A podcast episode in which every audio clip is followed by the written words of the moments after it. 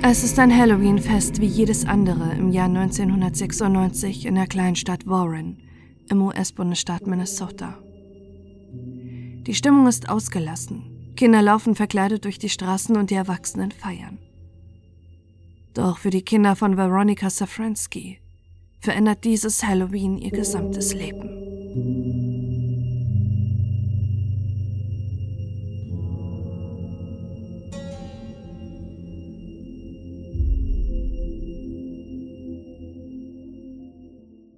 Der 26. Oktober 1996 ist ein kühler, stürmischer Tag in Argyle im Marshall County in Minnesota.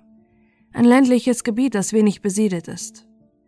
Es gibt viel Landwirtschaft, weite Felder, aber auch zahlreiche verlassene Gehöfte. Ein Faktor, der es der Polizei bei ihrer späteren Suche deutlich erschwert. Veronica Safransky lebt zusammen mit ihren vier Kindern Angie, Lisa, Melanie und Dustin in Argyle. Im Jahr 1996 hat sie sich gerade von ihrem Mann scheiden lassen, der als Landwirt arbeitet. Ihre Kinder beschreiben Roni, wie sie von allen genannt wird, als liebevolle und fürsorgliche Mutter. Neben der Aufopferung für ihre Kinder arbeitet die 40-jährige Veronica als Kosmetikverkäuferin und ist beliebt in ihrer Heimatstadt.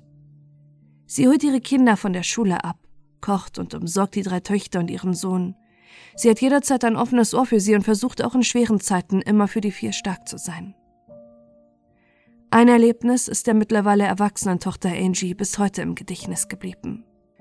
Als sie acht Jahre alt ist, sieht sie zusammen mit ihrer Mutter in den Nachrichten einen Bericht über ein verschwundenes Mädchen. Sie hat Angst, doch ihre Mutter nimmt sie tröstend in den Arm und versichert ihr, dass so etwas in der kleinen Stadt, in der sie leben, niemals vorkommen wird. Heute sieht Angie diese Erinnerung als schicksalhafte Ironie ihres Lebens. Denn nur wenige Jahre nach diesem Gespräch weiß sie, dass überall die Gefahr lauert. Auch die Kleinstadt, in der sie leben, ist von diesem Schicksal nicht gefeit. Nur wenige Jahre später verschwindet ihre eigene Mutter für immer.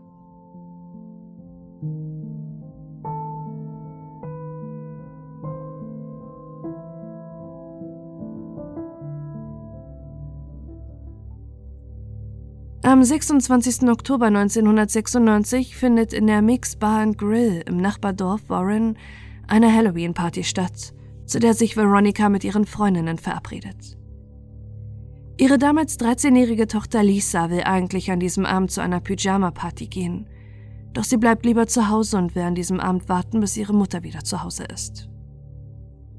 Für ihre älteste Tochter Angie steht zwei Tage später ein großer Tag bevor. Sie wird endlich 21 und schreibt sich an der University of Minnesota ein. Ein ganz besonderer Tag für die Familie, auf den sich auch Veronica schon lange freut. Am Abend des 26. Oktobers verlässt sie in einem Pocahontas-Kostüm das Haus. Bei sich hat sie ihre Handtasche und einen Mantel und fährt mit Freundinnen zur Mixbar. Die Stimmung an diesem Abend ist ausgelassen und die Leute feiern. Doch um 0.30 Uhr bemerkt eine von Veronicas Freundinnen, dass sie nicht mehr da ist. Veronica wollte eigentlich nur kurz zur Toilette. Doch dafür ist sie nun schon viel zu lange weg. Sie suchen die Bar und die Toilette ab. Doch Veronica scheint einfach gegangen zu sein, ohne sich verabschiedet zu haben und ohne ihre Handtasche und Mantel, obwohl es im Oktober in Minnesota bereits sehr kalt ist. Erst später, als die Leute aus der Bar befragt werden, wissen ihre Familie, ihre Freundinnen und die Polizei, dass Veronica gegen 0.30 Uhr die Bar mit einem Mann verlassen hat. Einem vorbestraften Sexualstraftäter.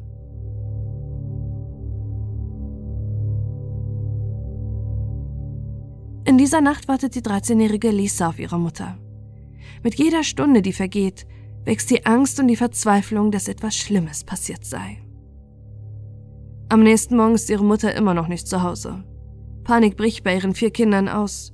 Sie telefonieren die Bekanntschaften und Freundinnen ihrer Mutter ab, aber niemand weiß, wo Veronica nach ihrem Barbesuch abgeblieben ist. Umgehend melden die Kinder und ihr Vater Edmund Safransky Veronica bei der Polizei als vermisst. Diese nehmen das Verschwinden sofort ernst. Niemand kann sich vorstellen, dass Veronica freiwillig untergetaucht sei. Sie hat vier Kinder, für die sie bis zum 26. Oktober 1996 immer da war und die sie über alles liebt. Außerdem stehen wichtige Ereignisse bevor, die sie niemals verpassen würde. Der 21. Geburtstag ihrer ältesten Tochter und ihre Immatrikulation. Es beginnt eine groß angelegte Suche. Die Felder und verlassenen Gehöfte werden abgesucht und Menschen, die zur Halloween-Party in Mix Bar waren, werden befragt. Dabei gelangt die Polizei zum ersten Mal an eine interessante Spur. Einige sagen aus, dass sie Veronika Safransky an diesem Abend die Bar mit einem Mann verlassen haben sehen und zusammen mit ihm sei sie in seinem schwarzen Pickup von der Bar weggefahren. Sie können der Polizei sogar den Namen des Mannes nennen. Es ist Kevin Skirvin. Als dieser Name fällt, ahnt die Polizei bereits, dass etwas Grausames passiert sein muss. Denn Kevin Skirvin ist kein Unbekannter für sie. Er wurde bereits zweimal wegen Vergewaltigung verurteilt und saß deshalb eine längere Haftstrafe ab. 1996 ist er wieder auf freiem Fuß. Er selbst behauptet, er hätte eine Beziehung mit der gerade erst geschiedenen Veronica gehabt Ihre Kinder und ihr Ex-Mann haben allerdings noch nie etwas von Kevin gehört oder mitbekommen, dass Veronica sich mit ihm getroffen haben sollte. Aufgrund seiner Vorstrafen rückt er sofort in den Fokus der Ermittlungen. Bei der Befragung von Kevin Skevin gibt dieser sogar zu, dass er mit Veronica Safransky gegen 0.30 Uhr die Bar verlassen habe. Was danach passiert sein soll, wisse er nicht. Doch kann es wirklich passiert sein, dass Veronica die Party zuerst mit dem bereits vorbestraften Sexualstraftäter Kevin verlassen hat und dann an diesem Abend nochmal an jemanden geraten ist, der sie möglicherweise entführt oder sogar getötet hat? Die Polizei hält diese Möglichkeit für ausgeschlossen. Nur wenige Tage nach ihrem Verschwinden wird Skerven als Hauptverdächtiger im Fall geführt. Doch die mögliche Tat nachzuweisen, erweist sich als schwieriger als zuerst angenommen. Bei der Hausdurchsuchung von Kevin Skevins Grundstück gibt es keine Hinweise auf den Verbleib von Veronica. Auch in seinem Auto finden sie keine Blutspuren oder andere Beweise, dass er ihr etwas angetan haben könnte. Einen Monat nach dem Verschwinden von Veronica findet die Polizei nur fünf Kilometer entfernt von Skevins Grundstück den Gürtel von Veronicas Pocahontas-Kostüm. Es ist erneut ein Hinweis, der sie zu Kevin Skevins lockt, doch abermals kann ihm nichts nachgewiesen werden. Innerhalb der nächsten Jahre gibt es zahlreiche Hausdurchsuchungen bei ihm. Grund dafür sind weitere Sexualstraftaten, die er begeht und für die er angeklagt und verhaftet wird. Jedes Mal nutzt die Polizei diese Gelegenheit, um endlich eine Antwort im vermissten Fall von Veronica zu erhalten. Kein einziges Mal finden sie einen handfesten Beweis, um gegen Kevin Skevin zu ermitteln. Hat sich die Polizei vielleicht zu schnell auf einen Tatverdächtigen gestürzt, aufgrund seiner Vorstrafen? Ist er möglicherweise wirklich unschuldig, auch wenn es seltsam ist, dass er erst mit Veronica aus der Bar losgefahren ist und sich dann nicht daran erinnern könnte, wo sie war? Oder hat Kevin Skirvin es geschafft, Veronica für immer verschwinden zu lassen?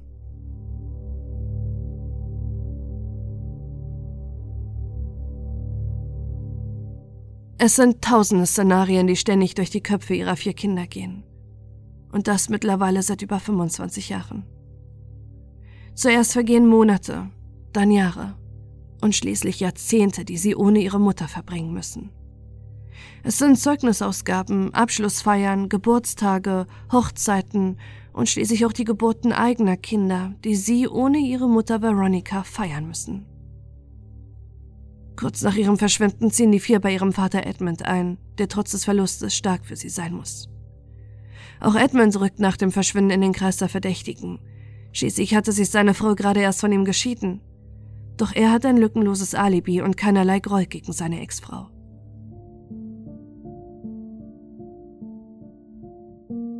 In Interviews sprechen die vier ihm einen großen Verdienst zu, dass sie diese Situation überhaupt überstanden haben. Liebevoll nennen sie ihn The Rock. Edmund ist jeden Tag für sie da, ist stark für sie und schirmt sie so lange, bis sie feurig sind von der Öffentlichkeit ab. Auch wenn das Verschwinden in Minnesota lange in den Zeitungen und im TV thematisiert wird, sollen seine Kinder noch ein Stück Normalität erfahren. Anders sieht es hingegen bei vielen Freunden und Freundinnen von ihnen aus. Sie wissen nicht, wie sie Veronicas Kindern gegenübertreten sollen und viele distanzieren sich von ihnen, da sie nicht wissen, wie sie mit der Situation umgehen sollen. All das verschlimmert für Veronikas Kinder die so schon schwere Zeit. In den vielen Jahren, in denen sie ohne ihre Mutter leben müssen, gibt es immer wieder Hoffnungsschimmer, bei denen die Polizei denkt, endlich das Rätsel der verschwundenen Frau gelöst zu haben. Doch jedes Mal stellen sich diese Hinweise als falsch heraus. Mal sind es Knochenfunde, die sich dann doch als Tierknochen entpuppen. Es sind Mokassins, die auf einem verlassenen Gelände gefunden werden und möglicherweise zum Pocahontas-Kostüm passen würden, aber dann doch nur Männerschuhe sind. Jedes Mal, wenn einer dieser Hinweise an die Öffentlichkeit und somit auch an die Familie Safransky gelangt, beschreibt es ihre Tochter Lisa, als würde man ihnen erneut das Herz ausreißen. Der Gürtel ihres Kostüms, der unweit von Kevin Scavens Grundstück gefunden wurde, ist seit über 25 Jahren die einzige Spur, die die Polizei hat. Bis heute ist der Fall im Marshall County präsent. Im Polizeipräsidium hängen immer noch die Suchplakate von Veronica, deren Akte mittlerweile zahlreiche Kartons füllt. Doch nicht nur die Polizei will Antworten auf den mysteriösen Fall. Edmund hat Veronica und seine Kinder dazu erzogen, niemals aufzugeben, bis sie endlich Antworten haben. Wir wollen abschließen können. Wenn wir niemals Antworten bekommen, wird sich nichts an unserer Situation ändern und wir werden immer eine riesige Lücke in unserem Leben haben.